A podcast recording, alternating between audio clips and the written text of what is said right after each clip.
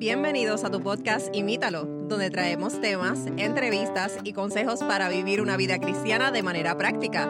Así que mantente conectado, búscanos en Instagram como podcast Imítalo y recuerda que, imitando a Jesús, vivimos en plenitud. Saludos y bienvenidos nuevamente a otro episodio más de tu podcast Imítalo. Estamos muy contentos de poder estar nuevamente con ustedes y conmigo se encuentra Magdiel. Saludos Magdiel. Hola amigos. Estamos contentos y emocionados por la temática de hoy, una temática interesante, quizás eh, algo que no hemos hablado mucho en episodios anteriores, pero que entendemos que es algo práctico y quizás muy conveniente entender eh, un poco más acerca de ello. Así que, Magdiel, nos puedes decir de qué vamos a estar hablando. Eh, sin lugar a duda, estamos viviendo en un mundo donde la muerte es algo del diario, es algo que vemos común, es algo que es un mundo de muerte, pudiéramos decir. Eh, y la realidad es que para muchos esto es algo que les aterra. El pensar en que en la muerte es algo que les da temor. Eh, y lo que queremos básicamente con este episodio es traer un poco de esperanza.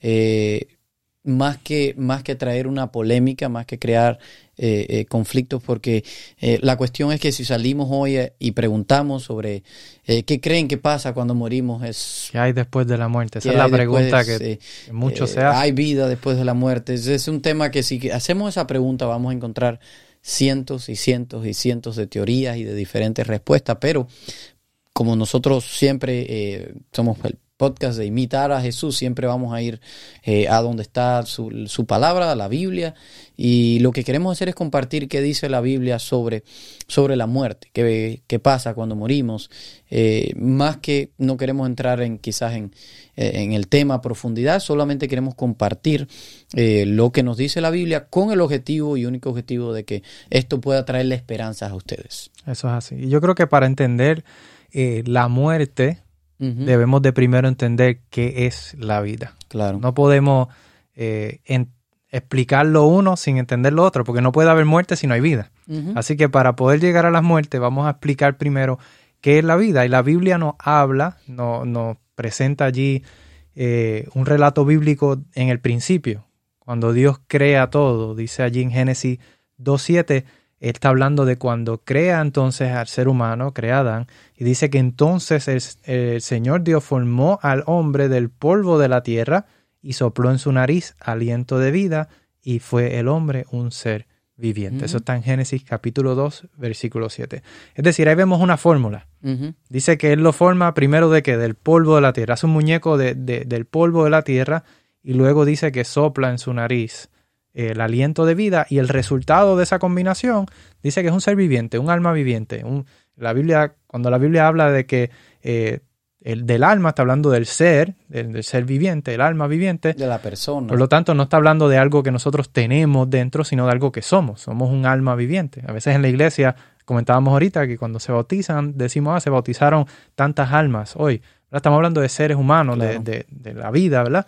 Así que esa combinación de polvo de la tierra y del aliento de vida que Dios nos da, ¿verdad? De la vida que Dios nos da a nosotros, entonces es que podemos tener un, ser vivo, un ser viviente. Claro, entonces eso nos llevaría a la siguiente pregunta, que es que, ¿qué sería la muerte? Y es quizás la que eh, ustedes quieren escuchar, pero quiero decir algo antes de pasar a, decir qué es la muerte, que el objetivo de la vida, y esto lo escuché eh, de un rabí, que el objetivo de la vida no es la muerte. Y me refiero a objetivo como lo que dice la Biblia, el fin.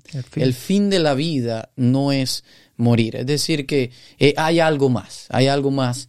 Eh, Dios no nos creó para la muerte, Así que eh, eso es lo que vamos a tratar de descubrir, pero tenemos que saber que el fin de la vida o el, objetivo de la vida no es morir.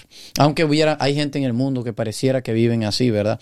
Eh, pero bueno, ¿qué es la muerte? Y siguiendo con el concepto que tú nos decías, Matthew, de que es eh, polvo más aliento de vida, pues igual a ser viviente. Bueno, pues si le damos a esa fórmula para atrás y pues si ese aliento de vida, al principio teníamos un muñeco que no tenía vida, de, de, de de polvo, de lodo, eh, si quitamos ese aliento de vida que Dios dio, si quitamos e, e, esa vida que Dios le estaba dando a ese muñeco, pues lo único que queda que es pues un, muñeco de polvo o un cuerpo, ¿verdad? Así que básicamente y eso va a ser eh, pues una persona muerta, ya no hay más, más ser viviente, sino que lo que queda es la persona muerta. Y, y eso lo dice Eclesiastés 12.7, dice, entonces volverás al polvo, a la tierra como lo que era, y el espíritu volverá a Dios, quien lo dio. Es decir, eh, y aquí pudiéramos quizás entrar un poco en debate sobre lo que es eh, espíritu, pero por el contexto que nosotros vemos y por otros textos más, si hay algo básico con respecto a esto y con respecto a cualquier otro tema que estemos estudiando en la Biblia.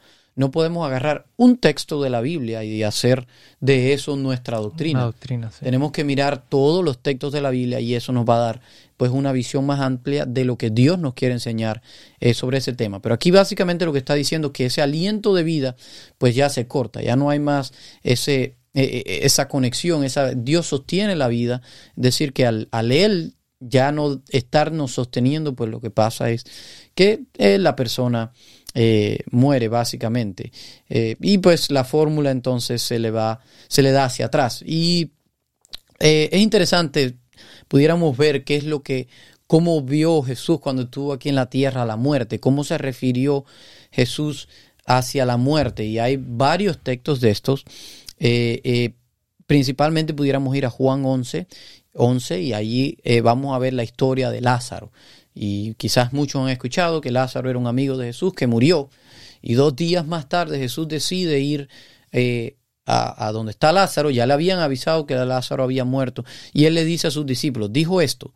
Y después esto añadió, nuestro amigo Lázaro se ha dormido, pero voy a despertarlo. Esto dejó a los discípulos medio confundidos, pero es que Jesús quería enseñarnos, y, esta no fue la única ocasión, también cuando la hija de Jairo eh, murió, también se refirió a la muerte como un sueño. Es decir, que para Jesús y para Dios, la muerte no es más, no es otra cosa que, eh, que un sueño. Eso es básicamente como él ve eh, la muerte como un sueño y, Lázaro, nosotros sabemos que después de esto eh, Jesús fue y le dijo Lázaro, sal fuera, la niña le dijo, a ti te digo, levántate, es decir, la despertó, así que básicamente Jesús ve a la muerte como, no como otra cosa que un sueño. Eso así, y, no es el único versículo, ¿verdad?, donde habla acerca de esto. Eso quizás la, Jesús de sus propias palabras hablando de eso, pero precisamente hay un versículo que, que habla eh, y menciona a los que duermen, pero también eh, habla de, de, la esperanza o de, de, lo que sucede con esas personas que han muerto, eh, confiando en, ese, en esa promesa de, que Cristo va a volver y los va a resucitar de los muertos. Y precisamente estamos hablando de 1 Corintios capítulo 15, versículo 20, donde dice, mas ahora Cristo ha resucitado entre los muertos, primicias de los que durmieron. Es decir, eh, como el, primero eh, en, resucitar de entre los que ya durmieron. Y se está refiriendo a los que durmieron, a los que han muerto. Algunas versiones dicen eh, a los que murieron. Es decir, está hablando de todos los que murieron en la fe, creyendo en, en, la promesa de ese Salvador. Jesús resucita como, como el primero de todos los que han de resucitar en su segunda venida. Así que vemos aquí que que esta, la muerte básicamente es un estado temporero de inconsciencia, como cuando nos acostamos a dormir. Quizás muchos no recuerdan, a menos que tengan un sueño sumamente liviano, una vez tú te acuestas a dormir y tú entras en un sueño profundo, no, no recuerdas nada, no sabes nada, no sabes a menos que haya un ruido que te levante, que tengas que salir de ese sueño, tú no vas a saber qué está sucediendo a tu alrededor. Puede haber alguien haciéndote una mueca y tú no lo vas a saber. Puede, puede pasar cualquier cosa alrededor del mundo, tú estás durmiendo, no lo sabes. No sabes nada. Y la Biblia compara precisamente eh, a la muerte como un sueño, porque va a llegar un momento, según la promesa bíblica, en que Cristo va a venir, y eso lo vamos a ver más adelante, para despertar entonces de, los que han muerto en Cristo para resucitarlos a vivir con Él. y básicamente yo soy uno de esos que, que eh, en mi esposo y yo estamos los dos lados. Yo soy el que pongo la cabeza en la almohada y no sé nada más Se cae hasta el, otro día. Y, a veces ella me habla, ve que el niño está llorando. Y ok, ok, yo, dice ella que me habla, pero yo ni me, entiendo, ni me entero. Entonces, ella es lo opuesto, ella se, ella se despierta muy fácil. Eh, pero esa es la realidad. La Biblia habla de la muerte como un sueño. Eh, así que ya básicamente hemos cubierto qué es lo que es la vida ¿Y qué pasa cuando morimos? ¿Cómo, qué, qué, qué, pasa inmediatamente que la persona muere? Pero eh, es algo que yo sé que ustedes han escuchado y están familiarizados con eso. Es que hay quienes dicen, eh, eh, de que algunas personas, si fuiste bueno en la tierra, vas al cielo, si fuiste malo, pues vas al infierno. Incluso hay muchas, muchas, muchas otras teorías que yo no, yo no les invito a que busquen en internet cuántas teorías hay, eh, sino que busquen en la Biblia. Eh, hay otras teorías que vas, si fuiste más o menos, vas al purgatorio y allí terminas de, de hacerte bueno. Eh, el caso es que hay muchas teorías, pero la realidad es que necesitamos ir a la Biblia para entender bien qué es, qué es lo que Dios nos está diciendo y cómo en realidad es. Eh, y la pregunta es, ¿dónde están entonces los que mueren? ¿Dónde están eh, los muertos? Porque la Biblia usa varias palabras para esto. Eh, pero para que ustedes vean que los muertos cuando morimos, pues no van al cielo o no van al infierno, pudiéramos decir que entonces, si fuera de esta manera, pues las personas que fueron buenas de la Biblia deberían de estar en el cielo, ¿no? y, y, miren lo que dice Hechos 2.34 sobre el rey David.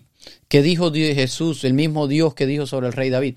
Conforme a mi corazón. Es decir, que alguien conforme al corazón de Dios, pues suponemos que fue una persona buena y debería de estar en el cielo, ¿no? Bueno, pues dice eh, Hechos 2.34, dice, pues David nunca ascendió al cielo. Sin embargo, dijo el Señor, le, el Señor le dijo a, a mi Señor, siéntate en, el, en un lugar de honor a mi derecha. Es decir, eh, el versículo, la primera parte lo está diciendo, pues David nunca ascendió al cielo. Es decir, que David no está en el cielo. Murió y ahí está, eh, donde mismo murió, ahí están sus, sus lo que quede, sus restos ya, ¿verdad?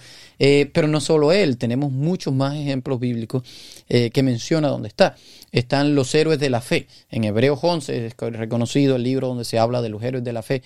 Bueno, pues estos héroes de la fe, la Biblia el versículo está diciendo en Hebreos 11:39 que debido a su fe, todas esas personas ganaron buena, una buena reputación, aunque ninguno recibió lo que se le había prometido. Y en los versículos anteriores hablaba de la vida eterna. Es decir, que la promesa de la vida eterna, estos héroes de la fe, que la Biblia reconoce como héroes de fe, no recibieron eh, esa recompensa de la vida eterna. Aún.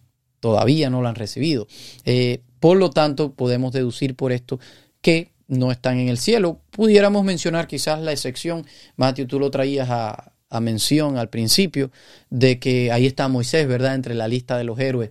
Y sabemos que, que Moisés, Elías y Enoch son los únicos, pudiéramos decir, o, que sepamos tres personajes bíblicos que la Biblia habla. Exacto, que están en el cielo. Enoch dice que caminó con Dios y estuvo tan cerca de Dios que Dios se lo llevó. Eh, al cielo. Esto fue al principio del mundo. Eh, Moisés, sabemos que Moisés sí murió. Y, después de muerto dice que Dios entonces eh, se lo llevó al, cielo, ¿verdad?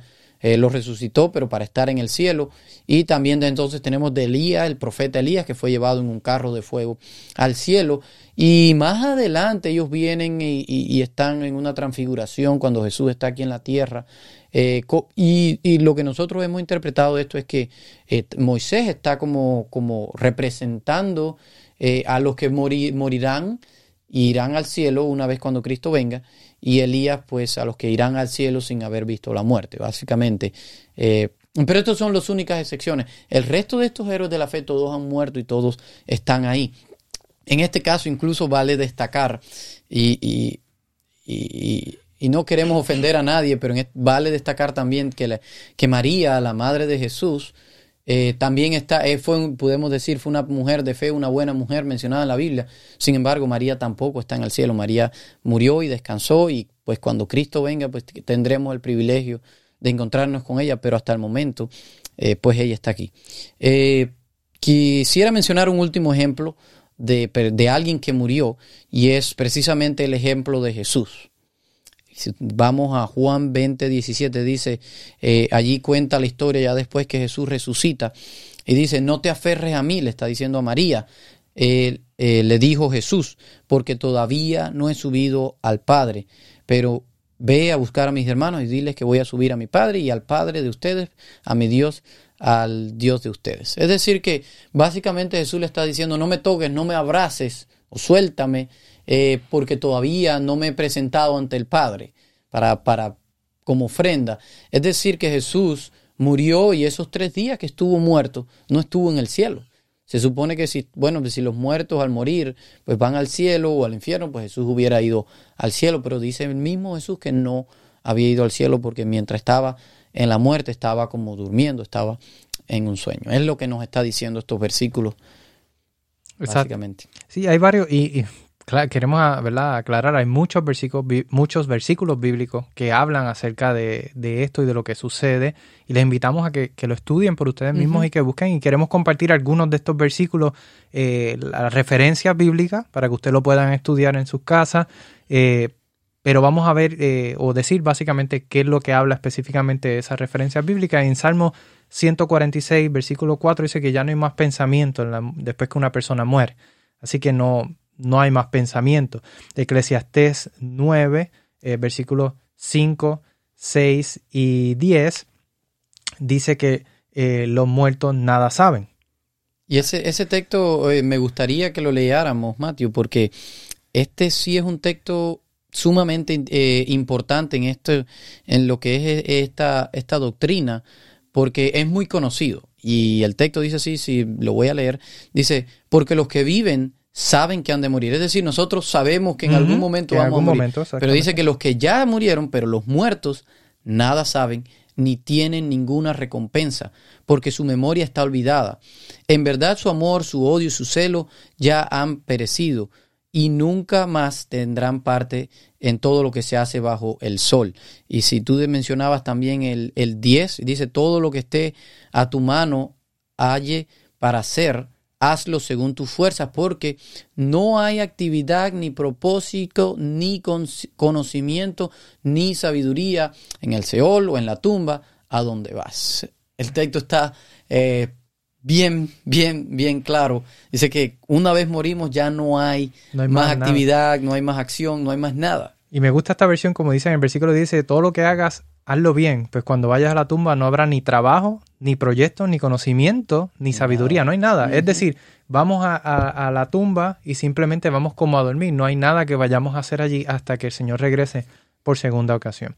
También Salmos capítulo 88, versículos 10 al 12 nos dice que no se conocen las maravillas y justicia de Dios. es decir, cuando pasas al descanso no tienes conocimiento, que es lo que leímos aquí, de nada. Eh, y Salmo 115, 17 y Salmo, 100, eh, perdón, Salmo 6, 5 hablan de que no hay más alabanza o gratitud ya a Dios una vez uno pasa al descanso. Es decir, eh, muchos versículos en la Biblia nos hacen referencia y nos especifican directamente que una vez nosotros pasamos al descanso, ya no hay más que hacer, no hay más conocimiento, no hay más actividad, no hay nada eh, más que suceda una vez mueran. Pero obviamente... No hay más elección, no hay más oportunidades. Eh, eh, hay gente que dice, bueno, si dejaste algo, una deuda o algo por hacer, te quedas atado hasta que... La Biblia es clara, no hay nada. No, hay, nada, nada, no habla nada acerca de la reencarnación ni nada de esas teorías, pero eh, el enemigo desde un principio ha buscado la forma de tergiversar la verdad bíblica y de, poner medias verdades y tratar de engañar. Y desde el principio el enemigo está tratando de engañar con este punto. Y lo vemos en Génesis capítulo 3, versículo 4, donde eh, la serpiente le dice a Eva que no iban a morir. Dice, pueden comer de fruto porque no, no van a morir, no, no moriréis. Mas, sin embargo, Jesús le había dicho, no coman del fruto de la vida, porque si el día que lo coman, ciertamente morirán. Es decir, desde el principio está el enemigo tratando de engañar y de decir, no, no, vas a morir, hay vida después. O sea, eh, todas estas teorías de, la vida después de la muerte, de que no vamos a morir, de que nunca morimos, de la inmortalidad del alma, todas estas cosas vienen del enemigo. Hay algo bien interesante y quizás, eh, no sé si en tu país que tanto sea así, Mateo, pero del país donde yo vengo, en Cuba, eh, la cuestión espiritista y, este tipo de, cosas es, es común y la gente se ve, eh, habla mucho de esto y, es común oír lo que pasa. Eh, así es en los países quizás del Caribe, cercanos, así es. El caso es que escuché la historia de una persona de, de, la, de la iglesia ya, que estaba asistiendo a la iglesia, es decir, y escuchó, escuchó en la iglesia hablar sobre este tema, y él dice, pero yo estuve en una sección espiritista, que es como le llaman, eh, donde te traen a los muertos. Y, mi papá había dejado un dinero enterrado y se murió y nadie sabía dónde estaba el dinero. Y yo fui a una sección de esta y, y me trajeron a mi papá y yo tuve la oportunidad de preguntarle dónde estaba el dinero y me dijo dónde estaba el dinero y allí estaba el dinero. Entonces, eh, recuerdo lo que recuerdo haber oído es que el pastor le dijo que, que con toda sinceridad, de seguro él vio a alguien pero de que era su papá, eso no es lo más seguro que no era su papá, porque eh, obviamente nosotros tenemos que saber que, que como existen ángeles de Dios, también existen los ángeles, los demonios o los ángeles caídos, y ellos pueden, lo dice la Biblia, que pueden tomar cualquier forma. Así que eh, se pueden disfrazar de cualquier persona, pero la Biblia es clara con lo que pasa con las personas que mueren. Y quizás lo que nos quedaría por preguntar, eh, si ya no hay nada más después de la muerte, si no hay posibilidad de elección, eh, ¿hay alguna esperanza o eh, hay algo que podamos hacer? Y con certeza, después que morimos ya no hay nada que podamos hacer. Sin embargo, si todavía estamos vivos, hay oportunidad para cada uno de nosotros, porque lo que nos está enseñando la Biblia por lo que tú leías, Mateo, en 1 Corintios 15, 16, es que porque Jesús resucitó, nosotros también tenemos la esperanza de que si creemos en Él, eh, vamos a resucitar eh, cuando Él regrese, ¿verdad? Así que eh, los que hayamos creído en Cristo, lo que nos dice Primera de Tesalonicenses 4:16 es que pues el Señor mismo descenderá del cielo con voz de mando, con voz de arcángel y con trompeta de Dios. Y los muertos en Cristo se levantarán primero. Así que, eh, amigos, no va a haber más oportunidad una vez eh, mueras. Sin embargo, hoy Dios nos está llamando a que vivamos una vida de total dependencia y confianza en Él porque eh, no tenemos por qué temerle al sueño. yo nadie, no conozco a nadie que tenga miedo de irse a dormir. Asimismo nosotros, los que tenemos esta esperanza, deberíamos de ver la muerte como un sueño, porque sabemos que en el instante que nuestros ojos sean cerrados, ya por, por, lo que nosotros llamamos la muerte, pues lo próximo que veamos cuando abramos nuestros ojos va a ser a nuestro Salvador viniendo en las nubes de los cielos. Así que amigo, no hay razón para tener ningún temor. Lo único que necesitas hacer hoy es creer que Cristo resucitó de los muertos y creer en Él y tener una relación con Él. Y sin lugar a duda, Él nos va a llamar, nos está diciendo la Biblia que Él te va a llamar. Así que eh, confiemos en Dios y leamos la Biblia porque ahí es donde, donde vamos a tener la oportunidad de conocerlo. Eso así, y hablabas de dormir en paz. Y hay un versículo en la Biblia que dice, Salmos 4.8, que dice, en paz me acostaré y así, mismo dormiré porque todo solo tú Jehová me haces dormir confiado. Amén. Ese texto se lo he enseñado a mi hijo desde que era muy pequeño, se lo repetía y se lo repetía, porque a mí me lo repetían y eso es lo que me hacía dormir en paz, ¿verdad? Igual cuando pasamos al descanso de, la muerte, podemos ir en paz sabiendo que hemos confiado en un Dios que tiene el poder y lo hizo de resucitar de los muertos y resucitarnos a nosotros también de los muertos y de poder darnos la vida, la promesa, el cumplimiento final de la promesa de la vida eterna donde podamos vivir y morar con Él por la eternidad. Amén. Así que, eh, Mateo, quisieras tener una oración por las personas que nos han escuchado y que quizás eh, pueden haber estado viendo quizás la muerte de una manera diferente, eh, pero al final que todos podamos llegar a la conclusión que es Cristo y es por creer en Él que, en ese día vamos a resucitar. Así que pudieras tener una oración por esas personas. Oramos. Padre Señor, te damos gracias porque tú eres un Dios maravilloso, un Dios que a pesar de nuestra maldad, a pesar de nuestra injusticia, a pesar de, eh, de nuestra vana manera de vivir, nos has dado tantas promesas y tantas cosas que no merecemos, Señor. Y una de ellas, Señor, es que nos prometes que aunque hemos pecado, aunque hayamos pasado quizás a la muerte, al descanso, tú nos prometes que si hemos confiado en esa promesa, si hemos confiado en que tú nos vas a rescatar de, la muerte, podemos, Señor, levantarnos ese día glorioso cuando tú regreses por segunda ocasión y podremos morar contigo por la eternidad, Señor. Gracias porque esa es quizás la promesa más grande que podemos recibir, el propósito principal por el cual viniste a este mundo, para poder ofrecerte en sacrificio, para podernos dar ese gran privilegio de morar contigo por la eternidad, a pesar de que tengamos que pasar por la muerte, por ese breve periodo de descanso en lo que tú regresas, Señor. Gracias por eso, ayúdanos a verlo de esta forma, a vivir en paz, a no tener miedo a este proceso, reconociendo que pronto tú has de venir y vamos a poder vivir contigo por la eternidad. Gracias Padre, te lo suplicamos en el nombre de Jesús. Amén. Amén. Bien amigos, les damos las gracias por haber estado en otro episodio más. Esperamos que haya sido de beneficio para ustedes. Si tienen alguna duda o pregunta, envíenos, las estaremos eh, pendientes a sus preguntas y será entonces hasta una próxima. Les esperamos. Gracias por escucharnos. Envíanos tus preguntas y o sugerencias a través de Instagram a Podcast Imítalo o por correo electrónico a imítalo.wpssda.org.